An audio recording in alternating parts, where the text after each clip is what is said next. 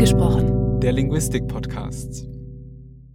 Unser Thema ist heute Vornamen oder Mia, Noah und warum sie so heißen. Wir sprechen darüber mit Damaris Nübling vom Deutschen Institut der Johannes Gutenberg Universität Mainz. Am Mikrofon sind für Sie Robert Schikowski und Juliane Schröter. Frau Nübling, wenn man in Internetsuchmaschinen Vornamen finden eingibt, werden einem Dutzende von Seiten angezeigt wie Babynamengenerator, Namensfinder, so finden Sie den perfekten Namen für Ihr Kind und so weiter. Bei einem bekannten Online-Buchhändler habe ich mal nachgesehen und da stößt man dann mit derselben Suchanfrage tatsächlich auf ganze 163 Bücher zum Thema. Die Wahl des Vornamens ist also offensichtlich etwas, das viele werdende Eltern sehr stark beschäftigt. Wieso sind uns denn Vornamen oder genauer Rufnamen so wichtig? Rufnamen klassifizieren natürlich ein Kind und begleiten es das ganze Leben lang. Das ist mit das Stabilste, was ein Mensch überhaupt hat. Sein Körper, sein Phänotyp ändert sich ja massiv, während der Name gleich bleibt. Und da ist es eine sehr große Aufgabe, sehr verantwortungsvolle Aufgabe der Eltern, diesen einen Namen zu finden, der zum Kind passt, was auch immer das bedeuten mag. Hinzu kommt, dass wir die maximale Freiheit heute haben. Vor 100 Jahren wäre klar gewesen, wie ein Kind heißt, nämlich nach Eltern bzw. Großeltern. Da wurden diese Namen der Ahnen abgearbeitet, kann man richtig gehen sagen. Und diese gebundene Namengabe, die entfällt heute komplett. Und das ist natürlich auch eine Herausforderung für die Eltern. Wir wissen, dass Namen jede Menge soziale Informationen tragen und oft weiß man gar nicht, welche es in 10 oder 20 Jahre sein wird, wenn man sein Kind heute benennt. Und das ist eine sehr große Verantwortung, der sich viele Eltern gar nicht so richtig gewachsen fühlen. Was wir auch beobachten, ist ganz interessant, dass die Eltern ja auch gar nicht wissen, wie sich ihr Kind entwickelt. Man benennt ja einen Säugling, über den man noch nicht sehr viel weiß. Und für die Eltern ist es sehr schwierig, sich vorzustellen, wie der Name später zu dem Kind als Erwachsenem passen wird. Auch das ist eine Herausforderung und ein Name muss irgendwie passen. Wie gesagt, was immer das bedeuten mag im Einzelnen, aber dieses Bedürfnis haben die Eltern. Deswegen warten sie auch oft die Geburt des Kindes ab, haben oft mehrere Namen in petto, sich vorher überlegt und wissen dann nach der Geburt, wenn sie das Kind sehen, so dieser Name ist es, der passt und die anderen passen nicht. Also Namen wecken viele Assoziationen. Eine Dimension, in der wir uns da bewegen, würde ich sagen, sind wahrscheinlich auch soziale Schichten. Zum Beispiel gab es vor ein paar Jahren im deutschen Sprachraum eine Studie, die große Schlagzeilen gemacht hat, aus der hervorging, dass Lehrpersonen in der Grund- bzw. hier wäre das die Primarschule bei einem Namen wie Chantal, Marvin, Justin und vor allem Kevin leistungsschwache Kinder erwarten. Würden Sie demzufolge sagen, dass man einem Kind mit einem Namen sogar schaden kann? Also ich würde allen Eltern Mut machen, äh, den Namen zu vergeben, den sie für ihr Kind vorgesehen haben. Sonst leisten sie ja dieser Stigmatisierung, und das ist eine Stigmatisierung, Vorschub. Also erstmal, man sollte darauf keine Rücksicht nehmen und man kann es auch nie wissen, wie sich ein Name entwickelt. Die Eltern, die ihre Kinder Kevin und Marvin genannt haben, haben das ja vorher nicht gewusst, was später passieren würde. Und wir wissen auch übrigens, dass die Benennungskurve von Kevin abstürzt Ende der 90er Jahre. Also tatsächlich haben sehr viele Eltern reagiert, was ja dann bedeutet, dass sie diese Stigmatisierung weiter betreiben. Dass die Kinder wirklich benachteiligt werden, hat diese Studie nicht nachgewiesen, sondern nur, dass Vorbehalte bestehen, was aber nicht heißt, dass die entsprechende Handlungen münden. Es ist ganz wichtig, weil das immer etwas übertrieben wurde. Was steht dahinter? dieser Namendresche oder dieser Namenprügel, nenne ich das mal. Ich glaube, das ist ein verkappter Schichtendiskurs. Was dahinter steht, ist, glaube ich, ein wohliges sich abheben von denen da unten. Wir dürfen aber nicht von denen da unten sprechen, weil eigentlich das Phänomen sozialer Klassen einer entwickelten demokratischen Gesellschaft unwürdig ist. Es ist ja auch etwas, wofür sich Staaten dann auch schämen und sie tun alles, um möglichst die Klassenunterschiede zu nivellieren. Hm. Also macht man sich eigentlich nicht offen lustig über Leute, die Trainingsanzüge tragen, aber über welche, die vermeintlich solche Namen tragen wie Kevin oder Marvin. Und für mich ist das ein ja verschobener Schichtendiskurs, der eigentlich so offen nicht ausgetragen mhm. werden darf. Also Sie raten davon ab, auf diese Assoziationen zum Beispiel mit Schicht einzugehen. Was gibt es denn da noch für Kriterien, auf die Eltern mit gutem Gewissen sozusagen achten können bei der Namenswahl? Die Sache ist die, wenn Kinder einen Namen tragen, dann füllen sie den aus. Und sobald wir Personen sehen, dass man zwar, wenn man einen Namen hört, gewisse Vorstellungen hat, aber diese Vorstellungen können völlig aufgelöst oder sogar ins Gegenteil umgelenkt werden, wenn wir die Person kennen. Und das sollten die Eltern wissen. Ich gebe mal ein Beispiel. Bei HR Info, also einem Informationssender im Hessischen, meldet sich völlig selbstverständlich ein, ich glaube Kevin Arnold heißt der, sehr gut äh, vernehmbar. Und das ist der richtige Weg. Und natürlich sollte man sich weiterhin mit seinem Namen nennen, aber niemand käme auf die Idee, ihn jetzt woanders zu verorten, als da, wo er ist. Also ganz stolz seinen Namen tragen und dieser Stigmatisierung nicht Vorschub leisten. Kurzum, die Eltern sollten den Namen vergeben, der ihnen gefällt. Also wir haben jetzt darüber gesprochen, wie Eltern vorgehen könnten oder vielleicht auch, was man ihnen raten könnte bei der Namenswahl. Aber was weiß man denn eigentlich darüber, wie Eltern tatsächlich bei der Namenswahl vorgehen? Also abgesehen davon, dass sie offenbar Websites konsultieren und Bücher über Vornamen kaufen. Ja, wir wissen peinlicherweise sehr, sehr wenig, weil die sogenannte Sozio-Onomastik, um die es sich hier handelt, noch nicht sehr stark entwickelt ist. Ich kann auch nur jungen Wissenschaftlerinnen und Wissenschaftlern Mut machen, mitzumachen. Natürlich gibt's Befragungen nach der Geburt oder auch im Kindergarten, dass man Eltern befragt, wieso habt ihr Kind so genannt und wie lief der Prozess ab. Aber diesen nachträglichen Befragungen darf man nicht allzu viel Glauben schenken. Man müsste teilnehmende Beobachtung betreiben, was ja ein bisschen schwierig ist. Wir wissen auf jeden Fall, dass sehr viel verhandelt wird, also dass oftmals der Vater eher den Namen vergeben darf, wenn sozusagen es ein Mädchen wird. Es gibt solche Abmachungen oder auch umgekehrt, wenn das Geschlechterverhältnis zugunsten, wenn ein Kind geboren wird, wird es ja verschoben zugunsten des einen Geschlechts. Solche Abmachungen gibt es. Das ist sehr, sehr, sehr individuell. Die Eltern überlegen auch, wie er zum Nachnamen passt. Was die Eltern immer sagen, und zwar zu über 90 Prozent, Wohlklang. Und damit hat sich die Onomastik, also die Namenforschung, bisher abgegeben und auch zufrieden gegeben. Aber wir wissen gar nicht, was Wohlklang eigentlich bedeutet. Natürlich Passfähigkeit zum Nachnamen, aber was sonst? Niemand kann das dann genauer erklären, wenn man sie mhm. fragt. Und wir Linguisten und Linguistinnen, wir wollen in Zukunft genauer wissen, was eigentlich Wohlklang ist. Ich das ist auch Ethnizität oder nach welcher Kultur klingt der Name und so weiter. Oder eben doch solche schichtspezifischen Assoziationen, die da mit reinspielen und dann ein Gesamtkonzept ergeben, das ja. man als Wohlklang bezeichnet. Ja, mhm. genau. Ich frage jetzt trotzdem nochmal nach. Aushandlungsprozesse sind ja der eine Teil, mhm. wie sie unter den Eltern dann stattfinden. Das andere sind aber ja vielleicht Prinzipien, kann man sagen, der Namensvergabe, die man auch von außen draufschauend beobachten kann. Sie erwähnten das eingangs, dass es früher sehr üblich war, dass man Namen aus der Familie genommen hat. Mhm. Ich nehme an, auch konfessionelle Namen beispielsweise waren früher sehr viel häufiger als heute. Was gibt es noch für Prinzipien, die man da nennen kann und wie haben die sich historisch entwickelt? Ja, also ganz klar, die Nachbenennung, da sagt man etwa, die hat so bis 1900 oder 1945, also bis zum Zweiten Weltkrieg, und ich spreche jetzt hier von Deutschland, mhm. gedauert. Aber in der Schweiz war es auch ähnlich übrigens. Also das ist eine europäische Entwicklung. Und da stand einfach der Name eines Kindes lange vor seiner Geburt oder sogar seiner Zeugung eigentlich fest. Frühere Vergabekriterien waren dann oft auch Heilige vor Ort, die man verehrt hat, oder historische Größen, also Herrscher oder irgend solche, also eben Friedrich Wilhelm in Deutschland. Genau, genau, genau, zu bestimmten Zeiten. So und davon ist die Namenvergabe heute vollkommen entkoppelt was es schwierig macht für viele Eltern. Was auch passiert ist, die konfessionelle Namengebung, also prinzipiell evangelische oder protestantische mhm. und katholische Namen hat auch abgenommen. Also es hat eine Säkularisierung stattgefunden, eine Defamiliarisierung und zugenommen natürlich hat dann im Umkehrschluss die Individualisierung und die Transnationalisierung. Also Eltern suchen sich jetzt tatsächlich für sie schön klingende Namen.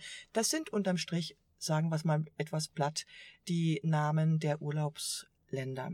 Ach, tatsächlich. Wir sprechen auch eher von Okzidentalisierung mhm. bei der Namenvergabe, weniger Internationalisierung, mhm. weil Prestigekulturen genommen werden, beziehungsweise Kulturen, in denen man sich wohlgefühlt hat im Urlaub, mhm. also italienische, spanische, französische und jetzt eben zunehmend auch bedingt natürlich durch die Medien amerikanische Namen. Also wir sehen da große Unterschiede über verschiedene Zeiten hinweg. Ich würde kurz gerne auch anreißen, ob es Unterschiede über verschiedene Räume hinweg gibt, also verschiedene Länder, verschiedene ethnische Gruppen. Wie sehr ist denn das, was wir bisher gesagt haben, wirklich nur für den deutschsprachigen Raum oder für Europa gültig? Wie sehr sehen wir vielleicht auf der ganzen Welt eine Angleichung heute? Können Sie da was dazu sagen? Es gibt sehr unterschiedliche Namensysteme, es ist ein hochinteressantes Thema. Und ich kann sagen, das, was wir hier in Deutschland, Schweiz beziehungsweise in weiten Teilen Europas betreiben, nämlich einen Menschen mit einem Namen das ganze Leben lang zu versehen, das ist exotisch, weltweit gesehen. Es gibt sehr viele Kulturen, in dem in bestimmten Phasen, die mit Initiationsriten verbunden sein können, Menschen neu benannt werden. Hm. In bestimmten Phasen, sei es mit Eintritt der Pubertät, sei es aber auch, sehr viele Kulturen benennen ihre Babys nicht. Das sind oft solche Kulturen, wo die Säuglinge nicht überleben könnten und dann muss man sie nicht in dem Maße betrauern, wenn sie durch die Namenvergabe noch nicht ein Mitglied der Gesellschaft geworden sind. Das ist ja eine, eine soziale Geburt, die sie erleben. Und insofern gibt es sehr viele Kulturen, die ihre Kinder erst dann benennen, wenn sie Zähne bekommen, also dann essen können oder was auch immer. Oder eben, wir haben es ja noch bei der Heirat heute. Das ist die einzige biografische Zäsur, die auch nur Frauen oder heute immer noch mehrheitlich Frauen betrifft, wo sie ihren Namen ändern, zumindest in Deutschland. Mhm. Kurzum, unsere Benennungspraktiken sind weltweit gesehen eher exotisch und ungewöhnlich. Das macht es sehr schwer. Dann gibt es Kulturen, die legen zum Beispiel auf die Geschlechtergrenze keinen großen Wert. Da spielt es keine Rolle, ob Mädchen oder Junge. Das ist bei uns wiederum extrem relevant, bis dahin, dass es juristisch vorgeschrieben ist. Also es gibt riesige Unterschiede mhm. weltweit. Spannend. Mhm. Ein kurzer Ausblick in diese Vielfalt. Aber jetzt gehen wir mal wieder zurück zum deutschen Sprachraum. Hier gibt es ein merkwürdiges Phänomen. Und zwar wollen sich ja viele Eltern einen möglichst ausgefallenen Namen für ihr Kind aussuchen. Und am Ende heißen eben trotzdem alle Noah oder Mia. Wie kommt es denn dazu? Ich glaube, das beruht einerseits auf der Tatsache, dass man das, was man für neu hält oder für selbst erfunden, ja doch irgendwann aufgeschnappt wurde. Das geht uns übrigens in der Wissenschaft auch so, dass ich oft denke, ich hätte eine neue Idee und dann lese ich sie. Man dürfte Namen erfinden. Das wissen die wenigsten Menschen. Also wir könnten tatsächlich hoch individualisierend verfahren, sofern der Name dem Wesen eines Vornamens entspricht oder sowas. So heißt es im Namengesetz. Ist das jetzt die rechtliche Situation ja. in Deutschland oder gilt das auch für die Schweiz analog? Das weiß ich nicht. Also, also zumindest für Deutschland. Ja. Und früher war es ja aber lange ja. Zeit zumindest in Deutschland anders. Und das ist wahrscheinlich der juristische Stand, den viele Eltern abgespeichert haben. Das ist nicht mal der Fall. Das ist schon sehr lange so, dass es drin steht, man darf dem Kind auch hm. einen eigenen Namen sozusagen ah. kreieren, sofern er wie ein Vorname klingt. Das ist ganz, ganz wichtig. Es mhm. darf, er muss vornamig klingen. Und was tatsächlich also passiert ist, ist, die Namen werden individueller. Das ist schon der Fall. Also es ist nicht so, dass wir letztlich doch irgendwelchen großen Trends folgen. Das tun wir und natürlich gibt es Statistiken. Aber wenn wir diese Top-Ten-Listen der 50er Jahre nehmen, da waren mit den zehn häufigsten jungen Namen viel mehr einer Geburtskohorte abgedeckt als heute. Also ein höherer Prozentsatz. Sozusagen. Ein viel höherer Prozentsatz. Mhm. Also ich sag mal so ungefähr, der häufigste junge Name in den 50er Jahren hat fünf bis sechs Prozent der neugeborenen Jungen abgedeckt. Fünf bis sechs Prozent, mhm. während es heute weit unter einem Prozent ist. Mhm. Also die Namenvergabe ist individueller geworden. Das können wir ganz klar sagen. Jetzt hatten Sie das gerade schon gestreift, das Thema, auf das ich jetzt gerne zu sprechen kommen ja. würde. Trends in der Vergabe von Rufnamen. Wenn man die Listen der aktuell beliebtesten Rufnamen für Neugeborene durchliest, dann findet man da für den deutschsprachigen Raum Namen wie Mia, Lara, Emma, Laura, Anna. Das waren die Mädchen. Und auf der Jungsseite Noah, Leon, Luca, Levin und David. Das waren jetzt, präziser gesagt, die Top 5 für die Deutschschweiz im Jahr 2014. Das sind die letzten Daten, die zur Verfügung stehen. Kann man darin aus linguistischer Sicht irgendeinen größeren Trend ausmachen? Ja, es sind sehr weich klingende Namen, und zwar sowohl bei den Jungen wie bei den Mädchen. Die haben viele Vokale. Die haben viele weiche Konsonanten wie M, L, R und N. Ganz auffällig. Sehr viele beginnen mit L. Was wir feststellen können, ist und das gilt für die Schweiz und für Deutschland, dass sich die Jungen und die Mädchennamen über die Jahrzehnte ähnlicher werden. Ich habe vorhin erwähnt, dass wir in weiten Teilen Europas zwei geschlechtssegregierte Nameninventare haben, also eben Mädchen und Jungen getrennt benennen. Und ich habe den Eindruck, dass dieses Gebot zur Geschlechtertrennung, dass das untergraben wird, indem die Eltern unbewusst ihren Kindern ähnlich klingende Namen geben. Früher, also in den 50er Jahren waren Mädchennamen oft drei- bis viersilbig. Denken Sie an sowas wie Katharina, Barbara, äh, Christina. Der Akzent war oft auf der nicht ersten Silbe bei den Mädchen. Die jungen Namen waren extrem kurz, meistens einsilbig, wie Klaus, Hans, Rolf und so weiter. Und diese Geschlechterdifferenz, die hat sich über die Jahrzehnte hinweg ganz stark nivelliert. Was wir heute haben, Sie haben es eben verlesen, sind zweisilbige und das könnte eventuell auch Wohlklang ausmachen, sonore Namen mit wenig Konsonanten und schon gar nicht mit hart klingenden Konsonanten. Und da können wir hinter den Kulissen so eine Art Androgynisierung beobachten oder einfach eine Abstufung der Geschlechtertrennung. Jetzt hatten Sie gerade darüber gesprochen, dass Wohlklang ein wichtiges Kriterium ist, mit dem man solche Trends vielleicht erklären kann. Ich frage mich auch, welchen Effekt vielleicht Internationalisierung hat. Also wir sehen ja heute sehr viel Immigration, Emigration. Auch abgesehen von der Migration haben wir viel mehr Kontakt mit dem Ausland. Hat das einen Effekt auf die Namensgebung? Ja, ganz bestimmt. Also erstens reisen wir selbst natürlich sehr viel mehr und lernen dadurch Namen kennen. Dann gibt es sehr viele Migranten und eben auch Deutsche mit Migrationshintergrund. Und was man weiß zum Beispiel bei solchen Migranten ist, dass sie dann, wenn sie Kinder bekommen in Deutschland oder auch in der Schweiz, den Kindern solche Namen geben, die in beiden Kulturen verstehbar sind. Und das fördert auch dann bestimmte Namen. Also Paulo ist zum Beispiel durchaus eben auch in Deutschland dann gut zu verstehen als Paul. Und man vergibt dann sehr oft Namen, die sozusagen bikulturell sind. Hm. Das gilt auch übrigens für muslimische und arabische Namen, dass dann solche genommen werden, die auch in der Bibel vorkommen. Generell kommen sehr viel mehr neue Namen auf uns zu. Es werden auch immer mehr Namen zugelassen. Es gibt ja auch da Behörden, die immer liberaler. Also die ihr Konzept von Vornamenähnlichkeit dann erweitern müssen, was Sie vorhin ansprachen. Ja, ist natürlich die Frage, wie weit diese Vornamen Schule machen. Mhm. Aber die Types, also die Varianten, also die Vielfalt an Namen nimmt definitiv extrem zu. Das mhm. ist, das ist Fakt. Und es gibt ja auch Statistiken, die die einfach vergebenen Namen messen. Und da merkt man, dass das extrem zunimmt. Also der Trend zur Individualisierung und zur Abhebung der Mehrheitsgesellschaft, der nimmt weiterhin zu. Mhm. Ja. Tragen denn Namen, die quasi als ausländisch, sage ich mal, markiert sind, auch zur sozialen Stigmatisierung der entsprechenden Gruppen bei oder tragen Sie das mit? Also wenn ich mir zum Beispiel vorstelle, ich bewerbe mich als Ahmed auf eine Stelle, habe ich dann ein Problem? Ähm, also für Deutschland gibt es Studien und ich denke auch, das müsste man sehr viel stärker skandalisieren, dass das pure Faktum, dass Personen mit türkischem versus Personen mit deutsch klingenden Namen ungleiche Chancen haben, sowohl auf dem Arbeitsmarkt als auch auf dem Wohnungsmarkt. Das hat man nachgewiesen, wobei die Rate an Diskriminierung europaweit gesehen relativ gering war. Also sie war nicht sehr hoch. Es gibt Länder, da werden türkische oder arabische Namen stärker diskriminiert, aber sie werden diskriminiert. Und ich denke, das ist auch mit ein Grund und ich plädiere immer bei jeder Gelegenheit dafür, dass man nicht nur Migranten, sondern allen Personen erlauben sollte, sich im Laufe des Lebens auch einen Namen selbst vergeben zu dürfen.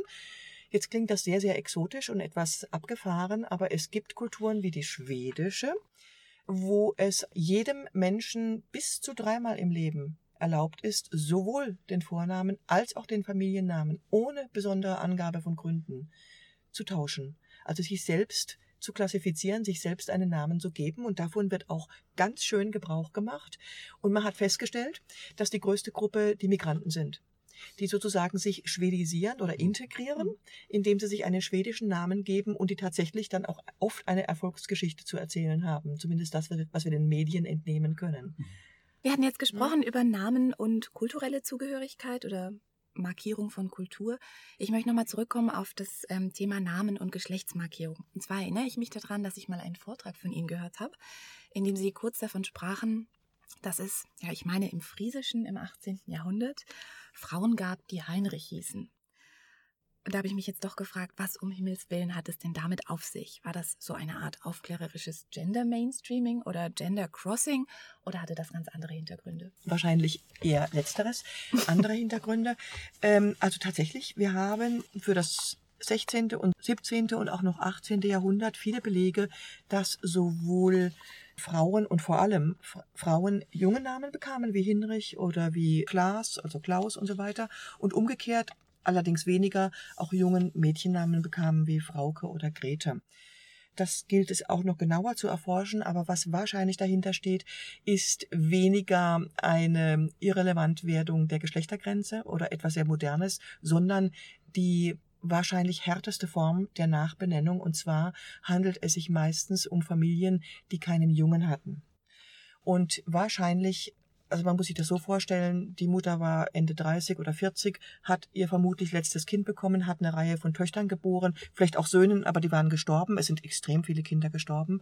Kurzum, sie hatten keinen männlichen Nachwuchs, der den Hof hätte vererben können.